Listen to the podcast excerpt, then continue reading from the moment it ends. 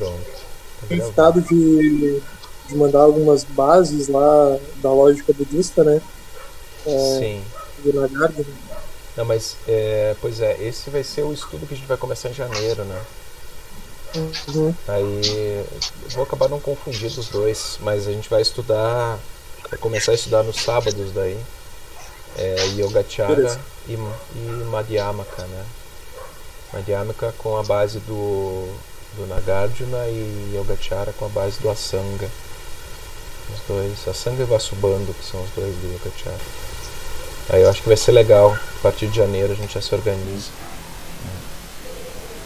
Mas eu fiz, eu não sei se eu posso começar, eu fiz umas anotações do texto. É, se eu puder começar a discussão, daí eu já. Só para Beleza. dar um pontapé inicial, né? É, eu, eu tinha. Então eu acabei relendo o texto assim, e, e eu lembrei que é, no texto ele faz aquela citação, né? Do Claude Levi-Strauss, né? Levi-Strauss, Levi-Strauss, Uhum. registrou é, falando do marxismo e do budismo, né? E aí eu me lembrei que, que essa citação ela tá no, no Tristes, Tristes Trópicos. e tem uma passagem que é interessante, né? Três pratos de trigo para três tigres tristes. tem uma passagem interessante dele lá. Eu fui catar e daí eu acabei transcrevendo aqui. Eu queria ler para vocês, que eu acho que pode, de certa forma, ajudar a gente nesse texto aqui. Tá? Então ele diz o seguinte: os homens fizeram três grandes tentativas religiosas para se libertarem da perseguição dos mortos, da maleficência do além e das angústias da magia. Separados pelo intervalo de aproximadamente meio milênio, conceberam sucessivamente budismo, cristianismo e islamismo.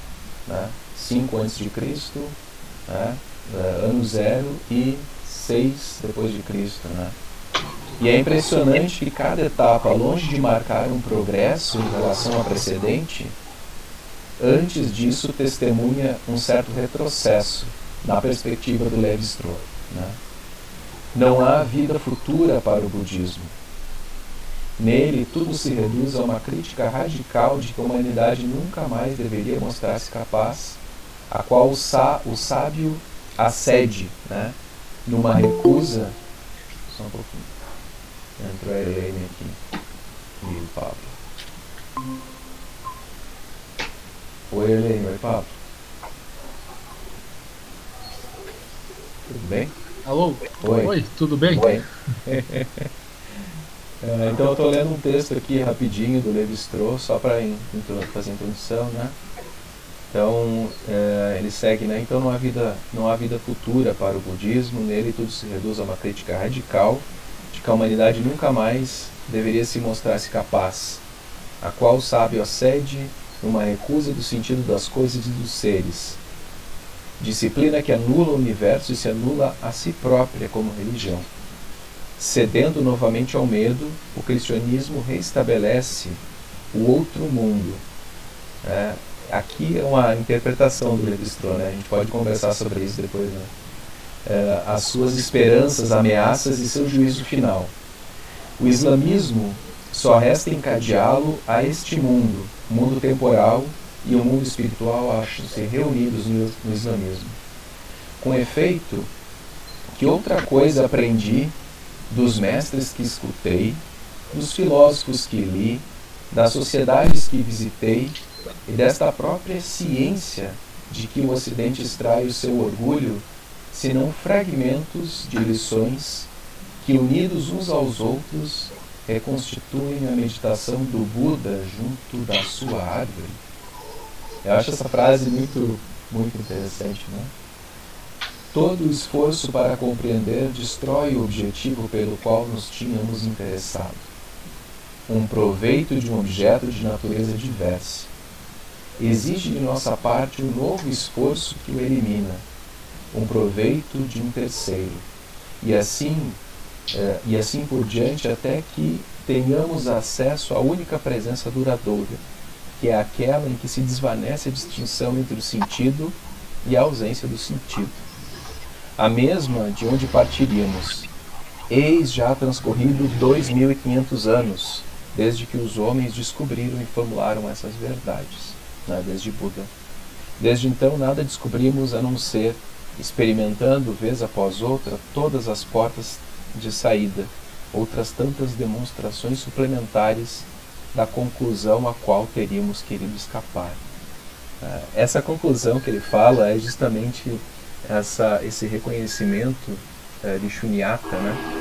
É, ele fala volta e meia né, dessa questão da observação dos objetos, dos fenômenos, dos sentidos, como vazias, né? Levi vai falar. E, e ele afirma que a gente, no Ocidente, passou, durante esse processo todo da filosofia, é, filosofia ocidental, passou se esquivando dessa afirmação que Buda teria feito 2.500 anos atrás. Né? E, e no texto, o autor desse texto que a gente está estudando, do marxismo e do budismo, ele usa essa frase do Levi-Strauss para dizer que o Marx vislumbrava, foi o primeiro a vislumbrar em milhares de anos após essa, essa constatação do Buda, né? essa insubstancialidade das coisas, né? essas coisas em relação, sem uma essência definida. Né? Então, eu acho que é interessante essa visão do Levi-Strauss, para fazer uma introdução breve, assim, né? de como que é, algumas pessoas no Ocidente é, percebem o quão necessário é fazer essa discussão, né?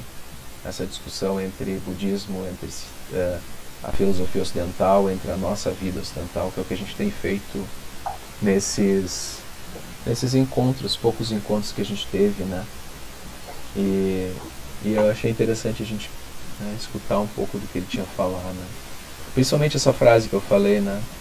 É, é que outra coisa aprendi de tudo que eu li, experimentei, que não só fragmentos daquilo que Buda descobriu embaixo da árvore, né? que é a interdependência, que é o vazio, né? o vazio da natureza inerente, na verdade. E o texto vai um pouco por aí, né? A gente falou isso na, na semana retrasada, né? Vai um pouco por aí. É, isso, esse é um pontapé inicial. Daí, a partir daí, eu fiz algumas outras anotações. Eu não sei se alguém quer comentar em cima disso também.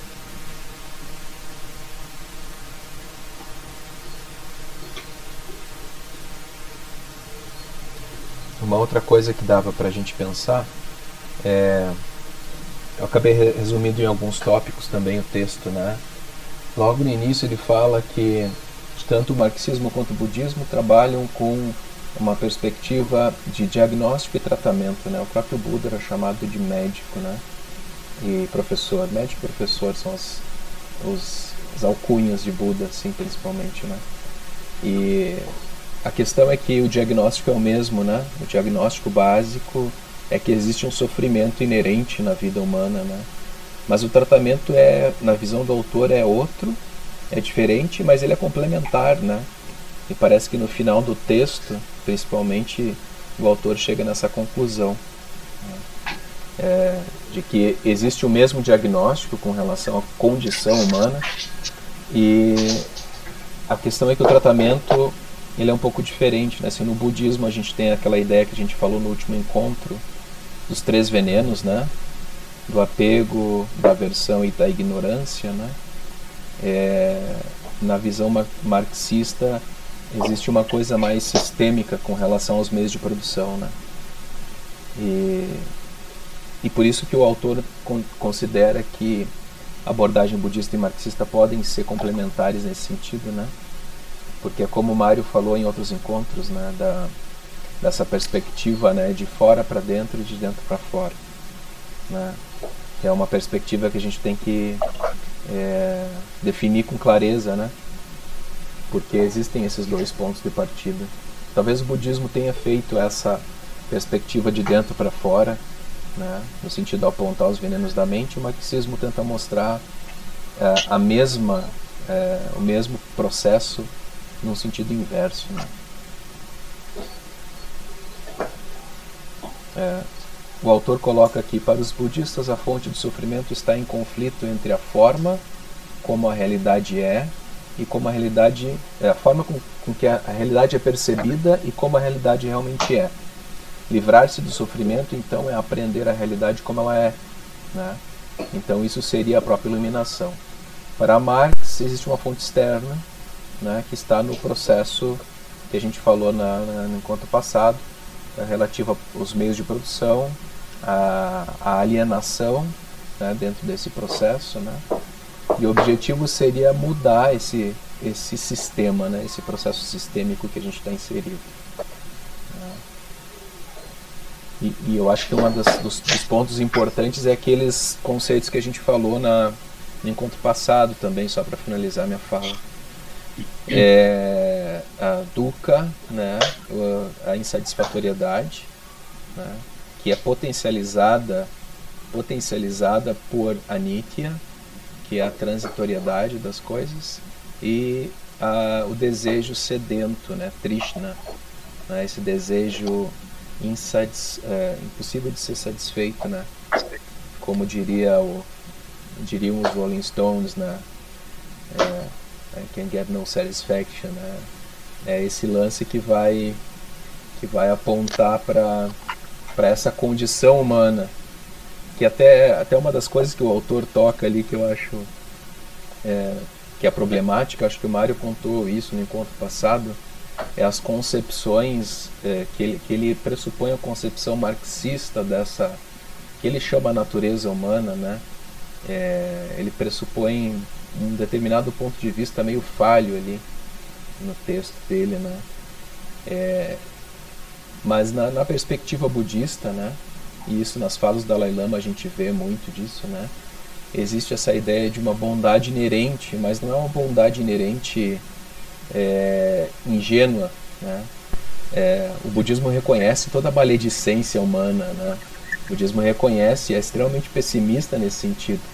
Quando ele aponta para uma natureza búdica, ele não está apontando para a condição humana atual, longe disso. Né? Ele está apontando para um potencial de futuro, para um horizonte em que você tem essa base para construir em cima de, ou reconhecer essa base. Né? Mas não necessariamente que o ser humano seja assim intrinsecamente é, bom, compassivo, etc. Ao contrário, né? É justamente esses venenos da mente que, que vão apontar para uma condição humana. Se a natureza humana ela é no budismo pura, a condição humana é uma condição é, complicada, né? A condição humana é complicada. Eu acho que essa diferenciação, pelo menos na minha perspectiva, é importante. Assim. O autor usa só natureza natureza, natureza, né? Mas eu acho que é importante a gente colocar que pode haver uma natureza, mas a, a condição é diversa da natureza. Né? A condição diversa dessa natureza.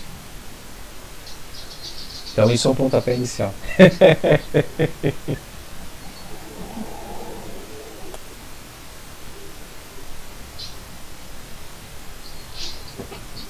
Posso? Sim, querido. Sim, por favor. É uma pequena contribuição e assim confessar que eu não li o texto, mas como eu me interesso muito pelo assunto e eu não pude participar do encontro passado, eu, resolvi ficar mesmo como ouvinte, né? E agora te ouvindo, Daniel, assim me ocorreu falando dessa natureza e dessa condição humana, me ocorreu assim uma uma semelhança entre budismo e marxismo que é, é porque outro dia numa discussão de aula de trabalho assim, entre aquelas discussões de das rivalidades, né, de questões, processos educacionais e aí as pessoas, cada um defende o ponto de vista e daí uma colega falou assim, ah, ficam vivendo de utopias, sabe? E daí eu agora me veio assim que e quando a gente faz os estudos budistas e, e as coisas, assim, eu, eu penso comigo, meu Deus, eu nunca vou poder me dizer eu sou uma budista, porque é muito difícil uh, ser tão bondosa, tão tranquila, tão, sabe, assim, aquelas cumprir aquelas coisas que a gente está vendo lá no estudo do sábado, né? Sim. E aí eu fico, vai, é utópico mesmo, mas agora tu, como tu falaste aí na tua fala, né, é um põe um ideal, né, mas a condição da gente é, é tá bem atrás, né? E o marxismo, que é uma coisa também angustiante, a gente lá em aula está estudando isso e ao mesmo tempo trabalha numa instituição e, e vê o dia a dia assim muito distante, e daí a gente se deprime e tal, uh, realmente né, é difícil. Daí essas é, só ressaltar essa semelhança, assim, né? Parece que tem uma utopia, né? Os dois buscam um ideal de perfeição, assim. Mas é só isso, né? Eu vou continuar ouvindo, assim, eu uma olhada agora, mas eu estou ainda estudando, né? Nas atividades acadêmicas, eu estou fazendo mestrado, mas as disciplinas ainda não encerrei e, e, também trabalhando eu não consegui ler, mas eu dei uma olhadinha agora no texto ali e eu vi que ele é muito maravilhoso, assim, bem tranquilo, né? Eu dei uma passada rápida, né? E gostaria de poder me dedicar só a isso, né? Mas eu vou tentar ir seguindo. Tá? tá ótimo. É isso, obrigado. Obrigado, é exatamente isso, né? É, o, o budismo, pelo menos na perspectiva budista, né, a gente tem esse horizonte da motivação, né? E, e esse horizonte da motivação ele, ele tenta apontar para a gente o caminho, é, mas ele também reconhece que a gente é, nunca vai. É, né, ele está como horizonte, né, ele está colocado né, para a gente caminhar, né? e que a gente nunca vai realizar plenamente isso. Né? Ele reconhece a, a, a condição humana. Ele colocou muito bem. O marxismo tem um pouco disso também. Né? que, que na verdade é aí que entra a dialética, né, Mário? Esse processo dialético Sim. também. Sim. É, eu gostaria de. Assim, é bem rapidinho, né? Para a gente não tomar muito tempo, todo mundo poder poder falar. É, quando a gente fala na, na perspectiva do, do da, da, da, compreensão da nossa ação e dos resultados que elas vão ter, ou seja, o, o que vem de fora, de dentro para fora, aquilo que nós pensamos, aquilo que nós estruturamos e aquilo que nós queremos enquanto ação, né? Aí fala no caso a questão de, de levar o, o budismo de uma forma mais engajada a participar da vida, vamos dizer assim, entre aspas, eh, comum das pessoas, né, levar para o dia a dia, para o cotidiano. Então seria mais essa perspectiva do dentro para fora, né, aquilo que nós percebemos, aquilo que nós observamos e querendo discutir com as pessoas, né, mostrar às pessoas, aprender com elas e, e passar aquilo que a gente sabe. Por outro lado, o elo de aproximação mais forte do marxismo com isso é exatamente o que tu colocaste. O marxismo é, tenta desvendar a sociedade e as relações sociais e o produto dessas relações sociais, entre outras coisas, o sofrimento que é a, a, o que vive a classe trabalhadora dentro do sistema capitalista. Então, na verdade, esse seria o de fora para dentro. E a convergência dos dois convergência principal dos dois, que eu identifico, posso estar errado, mas eu identifico ali, é a percepção da essência. É a percepção da essência. Por exemplo, quando o marxismo uh, faz um movimento de compreender a sociedade e as relações sociais para construir uma sociedade, para fazer que uma pessoa tenha consciência da sua classe, para fazer que essa pessoa tenha consciência de si mesmo, uma consciência de si e para si, que é exatamente essa uma das questões principais da, alienação. A maior parte das pessoas não tem consciência de si e, e, e, a consciência que ele passa, o arremedo de consciência que ele passa é a consciência não para si, mas para o, para o outro. E geralmente é aquele outro que detém os meios de produção. Então, quando o marxismo faz um movimento de desvendar esse movimento, é, de fora para dentro, a opressão da sociedade, a ideologia, a alienação, busca a essência. Busca a essência e busca a construção. Marx não falou muito isso, mas principalmente os que se seguiram. Mas o, o, eu tomo como exemplo o meu, o meu grande herói, o, modelo da minha vida, que é o Ernesto Che Guevara. Che Guevara é, falava muito sobre o novo homem, o novo homem, liberto da ideologia burguesa, conhecendo a sua classe e trabalhando pela coletividade. Ao mesmo tempo que conhecia a coletividade, conhecia a sua individualidade. Então, aí que se aproxima, e aí é que eu acho que é a ponte para a gente conhecer e atuar na, na, na, na sociedade ocidental. É a essência. Aquela essência que o budismo conhece de dentro para fora, juntar-se àquela essência que o marxismo conhece de fora para dentro, com o mesmo objetivo, de emancipar, no caso do discurso marxista, a classe trabalhadora, e no caso do discurso budista, emancipar o ser. Então aí que está a grande questão, a gente construir essa essência, a percepção dessa essência, e, e, e trabalhar na dialética dessa, dessa, desse pensamento, desse pensamento. A grande questão fica o seguinte: como é que a gente faz essa discussão salvaguardando o que é de principal e de individual em cada uma dessas duas formas de ver o mundo? Como é que é a síntese que a gente vai fazer? Como é que é essa síntese? Né? Eu penso assim, ó, gente. Tudo que a gente faz na vida tem que ter uma motivação na ação, para ação. Né? Essa síntese tem que ser feita quando a gente identificar verdadeiramente que tipo de ação a gente quer fazer. Que tipo de ação a gente quer fazer? Vou usar como exemplo o nosso grupo de estudos, o budismo engajado. Então a gente vai usar o Marx, a gente vai usar alguns outros autores ocidentais que eu acho que são que tem que se discutir, inclusive o próprio Max Weber, né, para discutir a questão da aproximação com a lógica ocidental. Mas como que a gente vai como que a gente vai fazer isso? Como que a gente vai fazer essa síntese? Como é que a gente vai construir isso na realidade? Qual é o objetivo? Aquela parte do nosso trabalhinho ali que dizia o seguinte: objetivos específicos.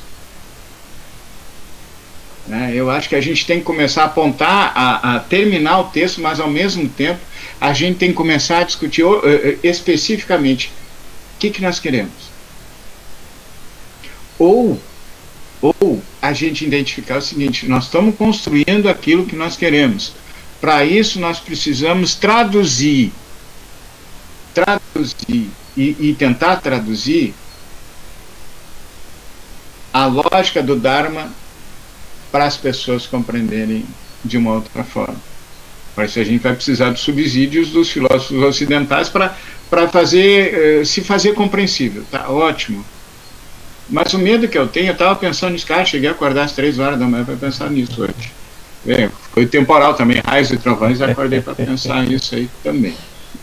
É, como é que a gente vai fazer isso? Se a gente já tem que ter a, a, o objetivo prontinho, um planejamento assim, assim, assim, assado, ou se a gente tem que esgotar a discussão para produzir um, um objetivo.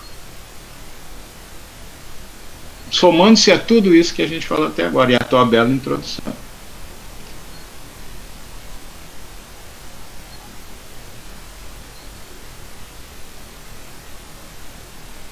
Na verdade, o Marx já dizia que não tem coisa, não tem coisa melhor que deixar dúvida, né? Enquanto a gente estiver em dúvida, a gente está produzindo. É, as aporias são importantes. é. Alguém, alguém é, tem alguma ideia de caminho para isso que o Mário colocou? Quem, a Helene está com uma cara que está com dúvida. Ela está produzindo. Pablo, Wagner, alguma consideração?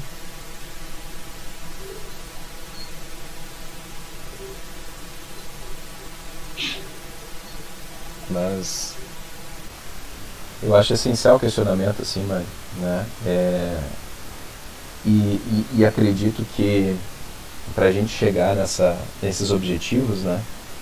É, algumas coisas ainda vão, vão ter que ser clarificadas no caminho, né?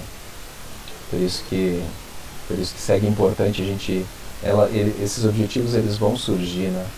É, vou falar da minha experiência pessoal, assim, que, que eu, né, como que eu imagino isso, né, fora do texto e fora, é, fora do budismo como, como uma, é, um corpo de doutrina, assim, né? É, sempre me inquietou a frase de um professor que dizia que o grande objetivo era a gente reconhecer o que, que é ser budista nesse tempo, nesse espaço, nesse lugar perdido na América Latina, né?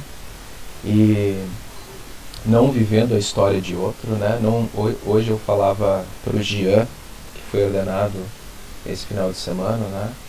É, como, é, como eu pessoalmente, né, minha visão pessoal e sendo sincero com vocês, eu tenho um certo ranço é, dos nomes é,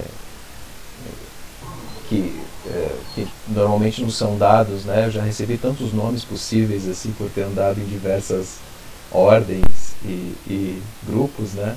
Então recebi nome tibetano, nome em pali, nome japonês e, e as pessoas se apegam a essas a esses elementos culturais assim e confundem esses elementos com a prática enraizada e concreta né, em determinado tempo e lugar, com uma determinada história e com determinadas pessoas. Isso acaba se tornando um pastiche, né? ou pasticho. Isso se torna uma, uma imitação, um pastiche de tibetano, um pastiche de japonês. Né? Mas, e é uma coisa fácil da gente cair, né? Então, é, tomar as vestimentas, os nomes, né? por pelo Dharma, né, pela prática budista, é, é acabar caindo, como eu costumava dizer, em cosplay. Né, cos, não, não adianta eu querer fazer cosplay de japonês, é, cosplay de tibetano, cosplay de indiano. Né, mesma coisa na yoga, né? Você não, não tá, você não tá aí para para fazer isso. Né? Então descobrir isso, descobrir esses objetivos faz com que a gente consiga conversar melhor com as pessoas que têm uma história similar. Antes dos outros entrarem, eu e o Mário a gente estava falando sobre é, alguns pontos de Passo Fundo, né? É, pontos da, de memória, né? O Mário dizia que cada esquina da cidade no centro tem tem um apego, uma memória, né? E essa estética, essa estética de vida, essa essa memória afetiva que a gente cria, ela tem uma, uma, um potencial muito grande se a gente souber um potencial de transmissão de conceitos bem complexos através dessa memória afetiva. E, e, quando a gente insere uma memória afetiva que não é nossa, por exemplo, a gente insere fatores culturais né, estrangeiros sem a devida tradução, é, aquilo perde o poder que teria né, se a gente soubesse aproveitar essa memória afetiva de maneira mais é, competente, né? mais competente. E aí se apropriar desses conceitos, eu acredito que venha também, é, Mário e todos, todos vocês, assim, venha da gente não só se apropriar dos conceitos, mas se apropriar dessa memória afetiva, de alguns valores estéticos que às vezes a gente não percebe, mas que não são caros. Né? Também alguns valores éticos que precisam ser equalizados, né? ou né, a gente precisa encontrar elementos que possam conectar essa, essa visão ética na qual a gente é inserido dentro do mundo ocidental, é, para ter uma prática funcional, uma vida funcional e uma atividade socialmente relevante dentro de um contexto histórico-social. Né? É, os passos iniciais para fazer isso no início do grupo foram é, as conversas com a rede de budistas progressistas, que foi é, lá de dois, três, três anos atrás, né?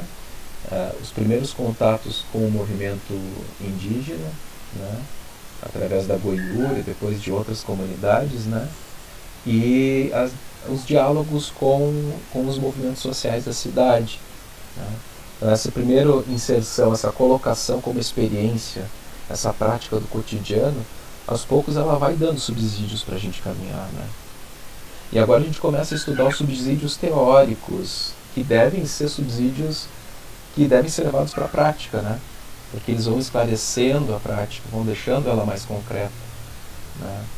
Então só essas frases aí de como que a gente trabalha com a motivação de dentro para fora e como que a gente trabalha com a experiência de fora para dentro, dentro de um contexto mais amplo, né? Só a partir daí a gente já consegue imaginar isso, né?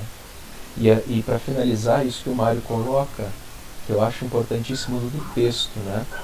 Que é a base dessa confluência, né? Que ele apontou ali na fala dele, é a, a base dessa confluência é, voltada para a essência, né? Essa a substância básica da experiência, a substância básica do ser, a substância básica, tanto para o marxismo quanto para o budismo, é, são substâncias relacionais. Né? No marxismo a gente tem as relações sociais que, que desenvolvem as relações de produção, né? que desenvolvem toda a dinâmica da existência. Vai ter essa, essa dinâmica da existência a partir de relações sociais e relações de produção. E no budismo nós temos a ideia de um eu feito a partir de uma relação de diversos fatores e, consequentemente, uma experiência feita a partir da relação de diversos fatores. No texto, é um dos questionamentos do autor, que eu acho que é um dos mais importantes ali. Ele começa a questionar sobre a concepção, essa concepção do eu em Marx, né? Eu acho que talvez até seja uma coisa para a gente aprofundar aí, né? É, aprofundar isso e, e, também comparar com o budismo, né? Mas não é nada conclusivo no texto. Porém, ele faz essas aproximações, né? Essas aproximações, ele, ele cita aquele termo que eu, que eu mencionei no encontro passado, swabhava, né? Que é que quer dizer basicamente isso de essência. Ele tradu eu, eu discordo da tradução dele ali. Ele coloca isso como substância, não é substância, né? Não é que seja insubstancial, né? mas que não tem, não tem uma essência em si. Né? É, vai mais perto daquilo que o Aristóteles falava, por exemplo, da, é, da cadeirez da cadeira, por exemplo, né? da, da humanidade do humano. Né? Não, não, não tem essa ideia de essência né? no budismo. Tudo, tudo se forma a partir das relações e relações extremamente complexas e interdependentes. Né? Então, no caso do eu, o eu tem os sentidos, o eu tem a consciência dos sentidos, o eu tem a mente, né? o eu tem o corpo como forma. Né? Tudo isso vai formando uma identidade. O eu tem a memória e o eu tem a cultura. Né? Todos esses elementos estão aí para compor algo que não é único, que não tem sua bava, que não tem essência né? que é múltiplo, mas que gera essa imagem né? de um eu. E as relações se dão assim também, né? as relações sociais. Então ele, eu acho legal no texto que ele faz essa, essa aproximação. Né? né? Então até ele diz assim, ó, para os budistas não há nada com sua bava, né? nada com essência. O eu não tem sua bava mas ao mesmo tempo negar uma, uma, uma essência para o eu, em um sentido metafísico, né? negar essa essência, não implica que essa coisa não exista, não cai no niilismo. Isso é importante também. Né? A gente não cai no niilismo aqui, dizendo que o eu não existe, que as relações, né, por não terem substâncias, elas são inexistentes. Não. Né? Se algo é vazio de essência, então são as relações que definem a coisa. As relações que definem a coisa. Tem um filósofo japonês, o Nishitani, que ele faz essa, essa, esse questionamento, mas a partir do cogito do Descartes. Né? O Descartes surge com aquela ideia de um eu como cogito, como aquele que duvida, né? voltando à dúvida que o Mário falou que é importante ali, né? como aquele que duvida e aí o Nishitani ele vai se valer desse princípio de Patitya Samuppada do budismo, originação interdependente, interser, né? É, para falar justamente de que é, a, a, grande contribuição do Oriente, do budismo, é tirar o protagonismo do eu e apontar esse protagonismo para as relações. Né? E aí o autor do texto fala justamente que o ponto de intersecção do marxismo e do budismo é a interdependência e a criação a partir dela de uma compaixão comunitária, de uma consciência de comunidade, uma consciência de classe, né? que vai ser potencializado pela prática budista, inclusive, né? E, e vice-versa, né? A consciência, essa consciência, essa, esse sair da, da, da ideologia e esse sair da alienação potencializa a prática budista também. É esse o ponto que eu queria é, monopolizar também. Colocar, não sei se fez sentido. Perfeito. Perfeito. Uh, que eu queria. Eu tô vendo só o, o, desenho ali do Wagner, ele tá aí ainda? Tô, tô, eu ia falar agora. Pode prosseguir, Marcos. Não, não queria saber a opinião dele também. Então, é, ouvindo isso que tu falou, Dan, a gente poderia começar a delinear um, uma uma ação no sentido de dessa relação do budismo e marxismo pela ausência de essência uh, das coisas, né? A ausência de essência que a relação uh, capitalista tem com a gente, porque nós não temos uma essência, somos um número, né? Somos simplesmente um, uma uma visão de massa das coisas. E no budismo, uh, da mesma forma, só que ao contrário, né? Somos uma massa que tem consciência né, que tem que, que faz parte de um ser maior. E da mesma forma, se a gente for é, levar a visão que, que, temos de sociedade como um organismo interdependente, né, é um organismo que só funciona da forma que funciona porque é, é, depende de muitas partes pequenas, o budismo também é assim. A visão budista de existência também é essa. Né? Em palavras diferentes, é a mesma coisa né, com relações diferentes, dado o fato dessas relações não terem substância, apesar de existirem, ela, a gente tem o mesmo tipo de visão é, numa sociedade, seja ela qual for. É, nós temos o budismo vindo, como o Daniel falou, como um complementar, né? É, da forma que a gente ganha consciência, socialmente falando, nós ganhamos consciência da, do ponto de vista budista, e quando ganhamos consciência do nosso seu nosso eu interrelacionado com as outras pessoas, ganhamos compaixão é, em relação às pessoas que sofrem pelo sistema capitalista. Dessa maneira, a gente poderia talvez explorar um pouco essa, essa questão é, de, de, interdependência nas duas, nas duas visões, levando em conta aquelas ideias que nós já tínhamos antes, né? É, tratar, então, acho que talvez a gente acabe entrando numa parte meio obscura da filosofia ocidental para tratar essas questões de existencialismo, né, de, de, existência como, como um todo, mas eu acho que ela é bem pertinente para a gente declarar o, os nossos pontos de vista. A gente declara que nós entendemos a visão de sociedade como organismo e a visão do budismo como um ser é, interdependente como a mesma coisa, ou muito semelhante e a partir daí delinear as nossas estratégias de ação, levando em conta essa mesma visão, essa, essa visão sincronizada, é, integrada das duas, das duas correntes de pensamento. Né? Eu acho que a partir daí é interessante. E como o Mário falou, a gente tem que ter uma equivalência filosófica do, do Oriente, onde surgiu um dos nossos pontos de vista, e uma que, que seja coerente com uma visão é, ocidental, que talvez na praxis seja mais fácil de, de atender é, as demandas que nós temos. Mas isso ainda, na minha visão, ficaria extremamente academicista.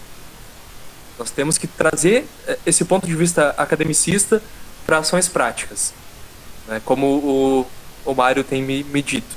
Mas a gente vai conseguir delimitar uma ação prática, vejo eu, a partir do momento em que nós estivermos os nossos, a nossa coerência teórica bem estabelecida, os nossos pontos de inflexão teóricos bem estabelecidos, porque a gente está fazendo uma ponte cultural e social e filosófica, inclusive. Dessa maneira, a gente tem que ter uma equivalência de linguagem para que nada escape tanto do acadêmico quanto do prático. Acho eu, vejo dessa maneira. Então, talvez um, um ponto interessante para a gente começar seja realmente onde a gente vai dizer que o X do budismo equivale ao X1 do, da filosofia marxista, né, da filosofia ocidental. E aí a gente vai partir de termos lógicos, né? Porque, ó, claro, fazer essa dedução é, viajada de cabeça é fácil, né? O problema é botar, botar no papel isso. Mas acho que a gente está formando é, só hoje, né, só hoje na conversa, nas outras gravações, a gente já tem material para começar a rascunhar. É, os, os, conceitos aí estão dados a partir do texto, eu acho que as equivalências a gente pode fazer. É, eu, eu, acredito também que seja esse caminho, né? esse caminho inicial. Assim. Perfeito. Eu acho que com, com o, o que a gente acumulou até agora, dá para a gente fazer o esboço do indicativo de texto para a gente discutir. Né? Uhum. É, e apontar algumas questões. Mas aí, quando eu falo na essência, eu penso na essência do, da transitoriedade. Né? É uma afirmação contraditória, né? mas o que seria da dialética sem a, com, a, a, o, o, contraditório? Na essência da, da, da transitoriedade. Eu acho que a gente vai ter que marcar um ponto no nosso gráfico né? de transcendência e a partir dali seguir no objetivo que vai se modificando na dinâmica da vida. Ele vai se modificando, vai se agregando, vai se suprimindo aquilo que não é necessário. Mas a gente já está, a gente é fantástico isso que a gente está fazendo. Eu estou encantado com essa nossa discussão. De verdade, de coração, estou encantado com essa nossa nossa eh, discussão. É, o que nós estamos fazendo é construir uma praxis. Nós estamos construindo uma praxis. Nós estamos discutindo teoria para apontar para uma ação concreta. Nós não estamos discutindo a teoria só por discutir a teoria. O que, que nós estamos querendo aí com o objetivo? É apontar para uma ação concreta. Mas antes, a gente está se municiando de compreensão do processo do que é real, entre aspas, para poder agir nesse real. Agora, agir no real é agir na transitoriedade. E aí, para isso, a gente vai ter que estar tá calcado principalmente daquela visão. Eu tenho uma perspectiva, eu tenho uma praxis, esse é o meu objetivo. Mas as coisas dialéticas, dialeticamente vão se modificando na caminhada. Mário? Vão se modificando. Vão se modificando na caminhada. Eu né? posso fazer um parênteses? Claro. Eu estava lendo, lendo um texto aqui também. Até passei o link para vocês do blog que eu achei, que é que é do Mário Schoenberg. É, sim, sim, físico, né? Isso. E, e ele falando sobre é, a questão da da dialética, né? Deixa eu achar aqui, ó. E, e, e só para casar com isso que tu falou, é breve, tá? Eu acho que o marxismo, citação dele, né, eu acho que o marxismo pode ser um instrumento extremamente útil, falando com relação a essa ponte Oriente-Ocidente. Né. Acho que o marxismo pode ser um instrumento extremamente útil, se for utilizado de uma forma criadora, mas não como um conjunto de receitas. Uma receita fixa é o tipo de coisa antidialética já que a realidade está sempre se modificando e é preciso adaptar o pensamento a essa modalidade do real. Na realidade, eu não, eu não sei se se pode ensinar dialética a alguém. Eu acho que a dialética é um tipo de ação mental, digamos assim, que tem muitas das qualidades de uma arte. Não é um processo metódico que se aplica automaticamente e que dá resultados certos é um certo estilo de pensamento, um estilo de pensamento intuitivo. Por isso, muitos textos de Marx são geralmente mal interpretados, quase todos. Né? E assim ele segue, né? só para fazer esse parênteses com a tua fala. Né? Com, com essa é, criação dessa praxis e essa dialética viva, né? Sim. Compreender a dinâmica, né? A gente está sempre envolvido na dinâmica, ou seja, se refaz cada vez mais a percepção da transitoriedade. E, se e aí a essência é a transitoriedade. A gente vai ter que aprender essa, essa essência, aprender, não prender. Aprender essa essência na transitoriedade. É, existe esse conceito do budismo de, dos três selos de toda experiência, né? a experiência é insatisfatória, a experiência é impermanente e, e ela, ela carece de uma essência, né? É, esses são os elementos, né? E Sim. eu acho que dentro disso a gente consegue pensar um pouco é, isso também, né? dessa essência da impermanência, né? que, que na verdade acaba permeando as, duas formas de pensamento e permeia a experiência. Né? É, eu acho que é nesse texto que ele cita, ou é o Nishitani que cita isso, e eu estava eu tava estudando o Nishitani essa semana, né? É, não lembro se é ele. Ah, não, é uma amiga minha que escreveu um artigo sobre isso, né? É, que usa um conceito japonês que se traduz como luto alegre, é, para lidar com a impermanência, um constante luto alegre. Né?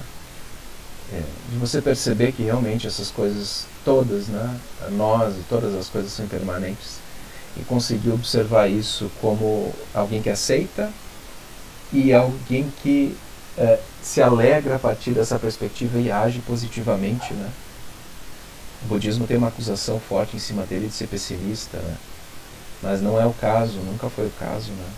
Ele aponta para uma realidade que às vezes é difícil de aceitar, né? assim como o marxismo faz também.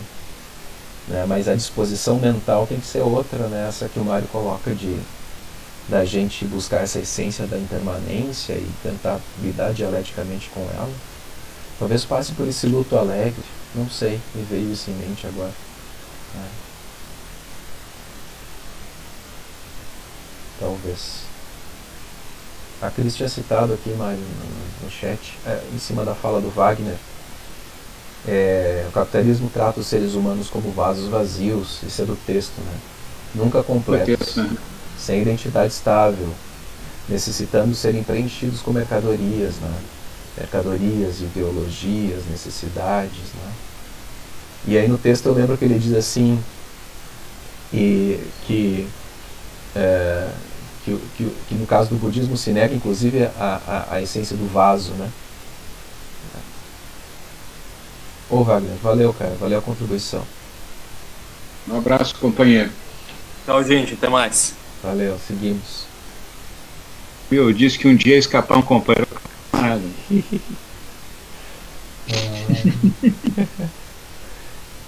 é. Deixa eu ver. É aqui, ó. Se eu, se eu citar o texto novamente, né? É, uma vez que se perceba a verdadeira natureza do vazio, não há nada, por assim dizer, para colocar os bens de consumo, né? como notas adesivas na geladeira.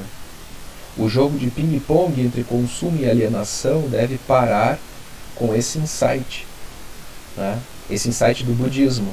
Né? Por quê? Porque existe, de uma perspectiva metafísica budista, nenhuma geladeira. Né? Ele aponta para isso que Cris falou, né? como um, um mecanismo que colabora, inclusive, com esse processo de despertar né, esse processo de despertar e de iluminação, é, não necessariamente nesse sentido final de iluminação, mas de você ter uma visão clara. Né?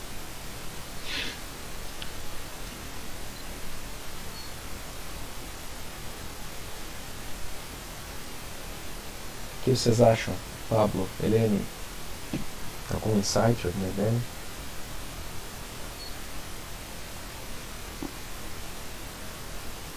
Não, não estou te escutando, Pablo.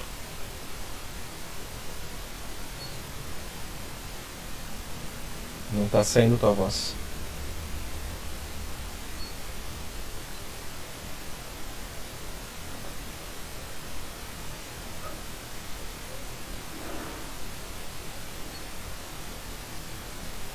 Não.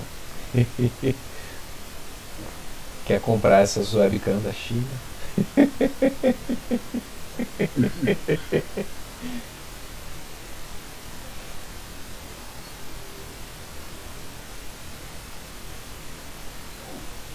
Alguma consideração, Mário? Só para enquanto. Ah, acho que o Paulo chegou no momento. Não, é, é... Alô? Agora ah. sim. Eu ia comentar que eu achei interessante o momento que vocês estavam conversando sobre a natureza das coisas, a diferença entre o budismo e o marxismo na visão, né? Uh, é interessante porque né, a gente pode pegar a base do materialismo dialético né, uh, para considerar assim que a questão do sofrimento ela não é só uma questão espiritual, mas ela tem relação com, com o mundo mesmo, né? Com a, o que, aquilo que os seres dispõem para sobreviver e tal, né? Isso é a principal, talvez a maior fonte de sofrimento hoje em dia, né? Uh, e que no budismo esse mesmo uh, materialismo ele é vazio, né? Por um lado, né? É desprovido de substância no caso, né? Uh, não teria uma substância por trás da, da matéria, no caso. Né? Então eu estava pensando sobre isso, assim, como que são e como que tudo está ligado. Né? Talvez a única coisa que às vezes a gente considera a, causa do, do, sofrimento como algo mental, né, ou espiritual e tal, e não quando na realidade grande parte dela é material. Né? Frio, fome, falta do que precisa. É verdade. Eu, Sim, eu queria. Durante um tempo teve correspondências entre, entre o Freud e o Lenin. Olha só que conversa. Eu queria ter participado dessas correspondências. E o Freud falando do sofrimento humano, falando. O Pablo é psicólogo, né? É isso? o Freud falando do sofrimento humano, da questão de todo aquele mecanismo do id, do ego, do superego, de como se atuava na, na, na, questão da compreensão do mundo real, entre aspas, né? E, e, do sofrimento traumático da maior parte das pessoas, do trauma, da, da, obsessão, de todas essas coisas, enfim. E o Lenin deu uma reduzida aqui, numa primeira olhada, numa, numa uma resposta para o Freud parecia uma coisa que se tornava grotesca, mas que se aproximava da realidade. A maior parte das pessoas sofrem porque não tem onde dormir, aonde comer e o que vestir. Se a gente colocar, dá para fazer uma estatística, 80% das pessoas, o sofrimento, até mesmo tem algumas afirmações orientais, se não me engano, de zen budistas japoneses que diz o seguinte, que 80% da vida, se é que a gente pode colocar essa, essa, é, é, é essa estatística, 80% da vida são coisas que a gente tem que resolver da gente com a gente mesmo, da, da nossa compreensão do mundo. Né? Os outros 20% é que são exteriores. E a gente sofre pelos 20%. Então, essa perspectiva desse diálogo do Freud com, com o Lenin e mais essa questão que, que percebi, não me lembro até o nome do filósofo zen budista, acho que era do século XV, se não me engano, é que quando eu fiz um curso de Shiatsu, quem me deu o curso lá na Índia foi um, um japonês. E ele falava bastante dessa questão. E 80% das pessoas que sofrem, sofrem por questões de compreensão do que é real, entre aspas. Né? E não das necessidades. É, materiais. Né? Agora, Lenin pode dizer que afirma o contrário: 80% das pessoas sofrem porque não tem a questão material. E isso faz com que elas sofram e criem esses traumas. Aí é que está o X da nossa questão. Como é que a gente vai fazer a síntese entre essa afirmação, que é semelhante, mas é diferente nas suas conclusões? Ou seja, 80% diz Lenin da, do sofrimento da pessoa é a falta do que é material. Né? O resto é o sofrimento que isso aí gera. Aí gera o medo, gera angústia, gera todas essas coisas. Sensação de não pertencimento, e aí vai. A afirmação desses sábios japoneses: 80% daquilo que nós sofremos é a forma como a gente compreende o mundo. O resto se traduz na falta do material. Como é que a gente faz a síntese entre isso? Aí é que está aquilo que nós estamos tentando fazer aqui.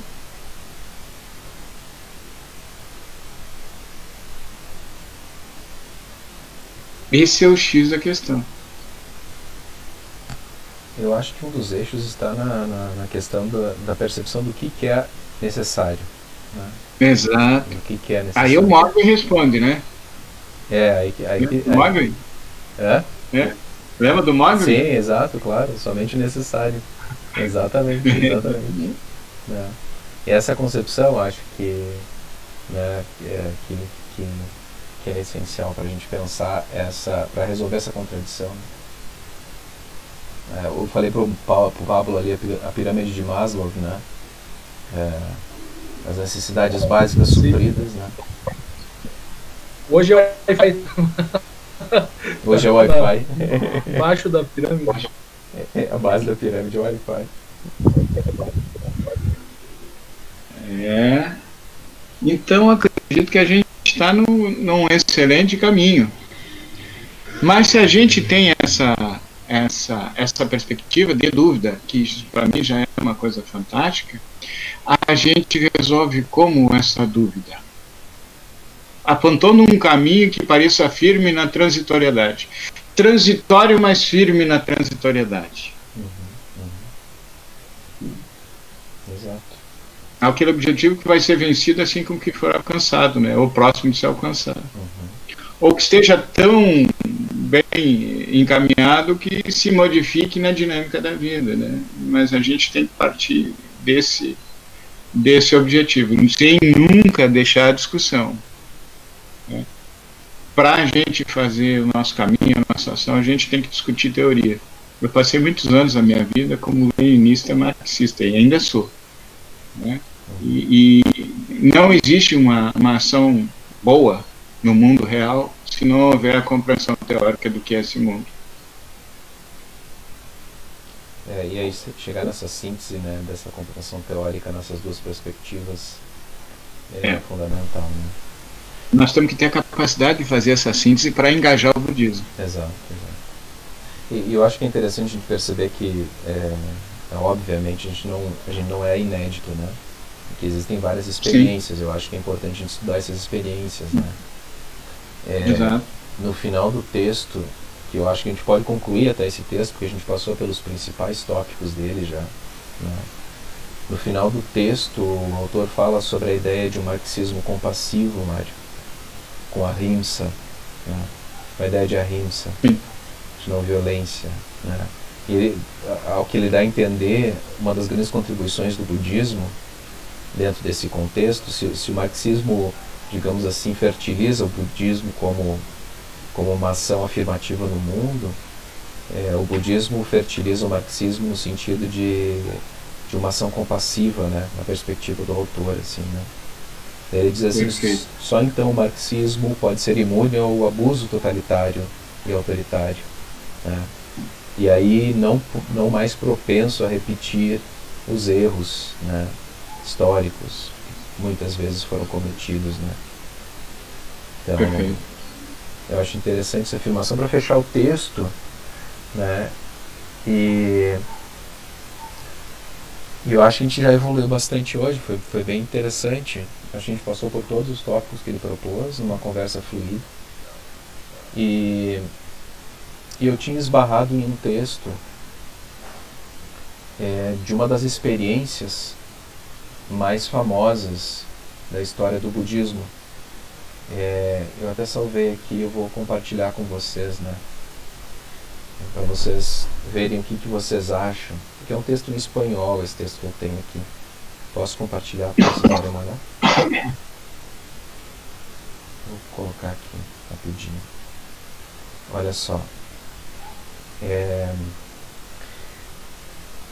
é sobre é, o Buda Dasa Bhikkhu, que é um personagem famoso dentro do, da tradição Pali né, do budismo, é, budismo é, clássico, digamos assim, né?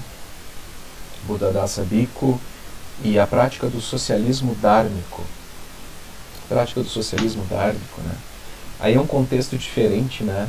É um contexto invertido, que eu acho que é interessante para a gente ter a perspectiva.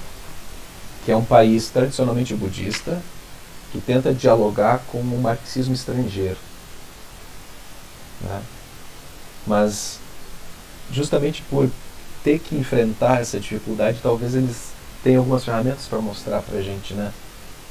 né? De, de, ter que fazer o processo Perfeito. inverso, né?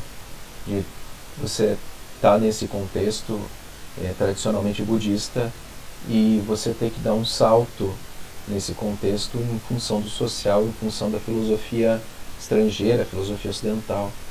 E aqui nesse artigo né, se discute um pouco essa experiência né, que aconteceu lá nos anos 60 e 70, né, é, e de uma maneira bem, bem interessante, assim, bem, bem prática. Né. É um artigo curto, né, são seis páginas aqui, em espanhol, tranquilo, se lê e tal. E, e talvez seja, sei lá, pensei que seja um caminho interessante né, é, de dar sequência nessa, nessa leitura marxista do budismo, na, nos pensamentos da praxis, como o Mário disse. Né. Isso aí que, se vocês acham interessante ler e seguir assim na, no próximo encontro.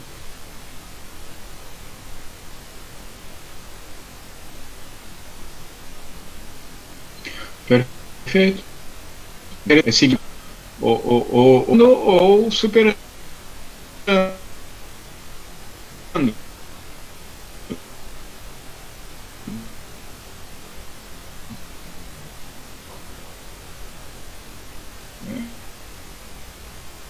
tu podia repetir para mim?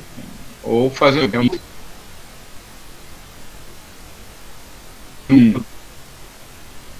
Oi? Podia repetir para mim, porque a minha internet está muito ruim, eu não escutei o que tu falou. Ah, tá. Perfeito. Não, eu, eu acho que é o caminho aí, para gente, a gente ter um, um, roteiro de textos né, e discutir o, o essa perspectiva, para a gente corroborar ou para a gente superar ela. Ou, né, ou tentar fazer as duas coisas de uma forma dialética. Né, mas eu acho que é, é por aí o caminho. Uhum. Aí eu posso passar, eu só passo esse arquivo no grupo e a gente deixa ele como, como leitura para o próximo encontro. É, eu queria perguntar para vocês, é, nós temos, é, agora vai entrar período de, de, de, festas, né? E festas não sei do que em 2020, né? Mas tudo bem. é. Mas vamos fazer, vocês preferem fazer dia 23 ou 30? Ou tanto faz? Ou em outro dia?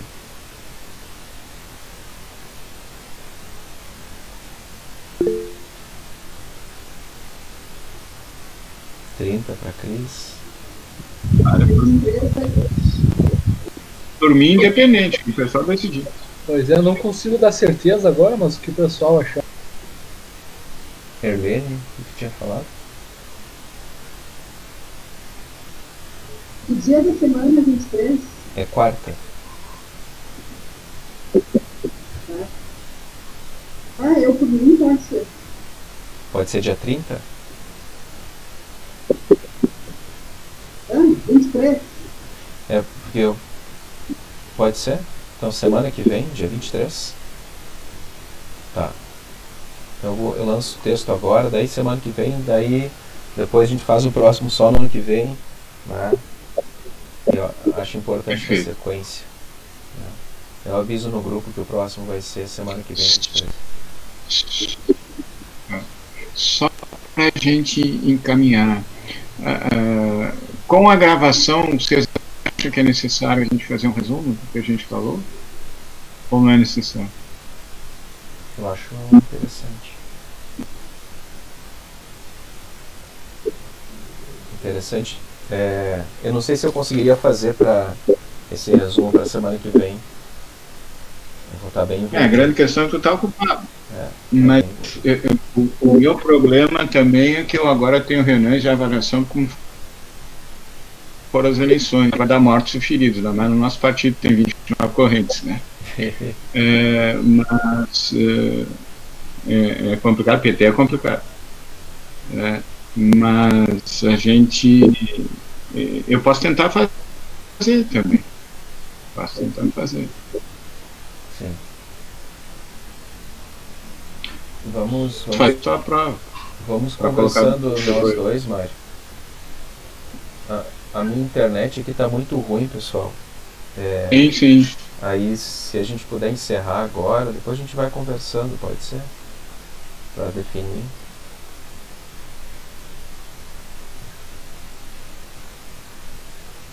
É, pode ser. Beleza. Tá. Grande abraço. Antes de terminar, queria dizer uma coisa assim. Ah, antes de falar, muito importante, muito importante. Dado a minha, a minha, o meu humano, eu estou muito feliz na transitoriedade daquele tio patrão dos Santos, que é uma parte bastante humana de minha parte. Estou feliz em recorrer. Talvez a gente comemore só isso, Daniel, no, no fim de 2020. É verdade, é verdade. Muito bom. Pessoal, até mais. Obrigado. Um grande abraço. Tá, tá muito ruim a internet mesmo hoje.